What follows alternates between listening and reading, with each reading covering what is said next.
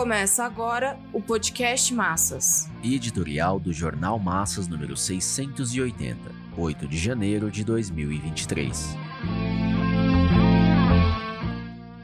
A previsão é de agravamento da crise mundial. A tarefa principal está em lutar pela superação da crise de direção.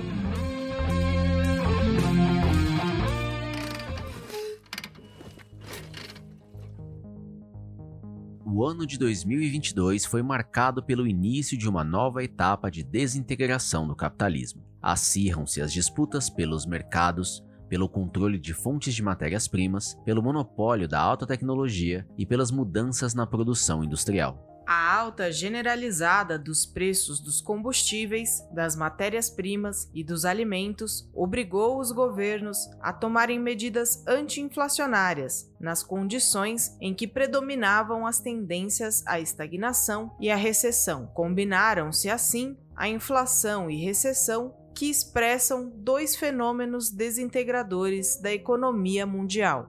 Em consequência, rebaixou-se o valor médio da força de trabalho, elevou-se a taxa de desemprego e impulsionaram-se a pobreza e a miséria, evidentemente em graus e ritmos distintos de acordo com as particularidades de cada país e região. Trata-se de um novo momento no conjunto da crise mundial que eclodiu em 2007 e 2008 e que levou à profunda recessão internacional em 2009. A sua eclosão teve como epicentro a maior potência, que são os Estados Unidos desde os anos 70, emergiram crises em vários países, que apesar de contornadas conjunturalmente, não puderam ser resolvidas e que, portanto, se acumularam e estiveram na base da derrocada econômico-financeira nos Estados Unidos em 2008. Nos anos de 1990, a decomposição econômica do capitalismo teve como marco divisor a debacle econômica da União Soviética, que acabou se desintegrando em dezembro de 1991 em meio ao processo de restauração capitalista, o que abriu caminho para o intervencionismo do imperialismo na região, reacendendo velhas disputas de fronteiras entre as nacionalidades. As grandes crises destroem forças produtivas em escala elevada por meio de quebras econômicas, aumento do desemprego e inchaço do exército de desempregados. É o que se passou principalmente em 2009 a gigantesca intervenção dos mais poderosos estados, tendo à frente os Estados Unidos, seguidos das potências europeias, principalmente Alemanha, França e Inglaterra, arrefeceu o processo geral de quebra econômico-financeira, mas não pôde estancar as tendências recessivas e abrir um novo período de pujante crescimento mundial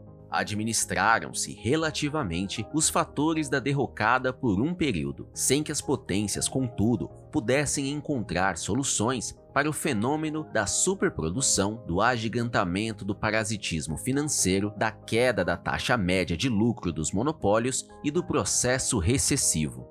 Os pesados ajustes realizados pela União Europeia e Japão se deram sob as diretrizes norte-americanas, o que evidentemente serviram para proteger, em primeiro lugar, o sistema financeiro e os monopólios industriais da potência do norte os Estados Unidos se veem obrigados a desencadear uma ofensiva mundial e a recrudescer a guerra comercial direcionada contra a emergente China. Subordinam a Europa a seus interesses nacionais e se lançam a limitar o alcance produtivo e comercial da China insubmissa. É nos marcos da crise aberta nos anos 70 e generalizada em fins dos anos 2000 que o imperialismo norte-americano provoca guerras e intervenções em várias partes do mundo, inclusive na Europa. Os estados europeus ocidentais se mostraram submissos ou impotentes para disciplinar o intervencionismo generalizado dos Estados Unidos, embora seus interesses também fossem afetados resultados. O reconhecimento desses antecedentes da atual crise é necessário para se entender por que o mundo está envolto em uma nova etapa de desintegração do capitalismo. O acontecimento que estabelece o novo marco é a guerra na Ucrânia, cujos antecedentes, por sua vez, deitam suas raízes nos anos 90 e em meados dos anos 2000. Trata-se de um período de projeção da crise geral do capitalismo e da ofensiva norte-americana em função de sua hegemonia alcançada na Segunda Guerra Mundial e que entrou em declínio desde os anos 70. A conflagração, iniciada em 24 de fevereiro, percorreu 10 meses e tudo indica se prolongará ainda mais. Os Estados Unidos são os principais e grandes responsáveis pela fermentação do conflito entre os estados russo e ucraniano, que se irmanaram e se uniram na edificação da União Soviética em 1922 e que se afastaram e se tornaram adversários, tomados que foram pela restauração capitalista. Os perigos do envolvimento direto da OTAN, o braço armado dos Estados Unidos sediado na Europa, se mostram cada vez mais ameaçadores. A decisão do imperialismo norte-americano de potenciar a guerra com envio do sistema Patriot de mísseis vem no sentido não só de manter o choque militar, mas também de torná-lo mais ofensivo o que indica o ponto de gravidade a que se chegou a guerra, que pode extrapolar as fronteiras da Ucrânia e da Rússia, enquanto na Ásia, os Estados Unidos incentivam um confronto entre China e Taiwan. No Oriente Médio, cresce a animosidade entre o Estado sionista de Israel, parte dos países árabes e o Irã. A escalada militar se gesta no interior da guerra comercial, que tem tudo para se tornar mais agressiva. O ano que se inicia será de estagnação e recessão. A previsão do FMI é que haverá contração econômica em mais de um terço da economia global, de forma que os confrontos que se passam na Europa, Ásia e Oriente Médio têm tudo para serem ainda mais explosivos. Na América Latina, as tendências da crise são potentes. Em particular, a desintegração econômica no Brasil manterá sua marcha. A maior possibilidade é a de que aumentarão os desequilíbrios mundiais.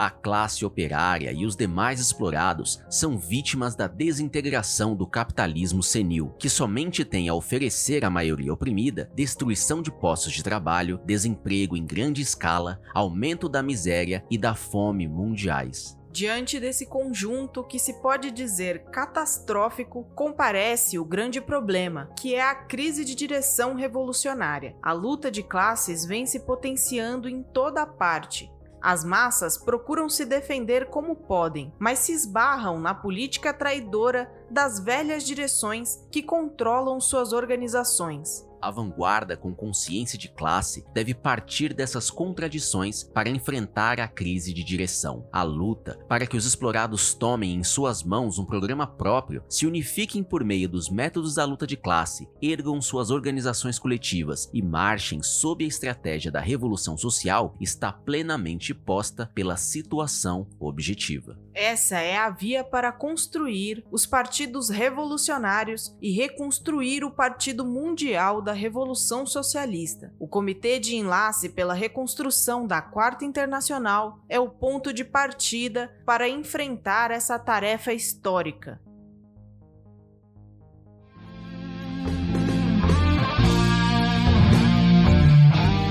Esse podcast é apresentado pelo Partido Operário Revolucionário, membro do Comitê de Enlace pela Reconstrução da Quarta Internacional. Para mais informações, acesse formassas.org.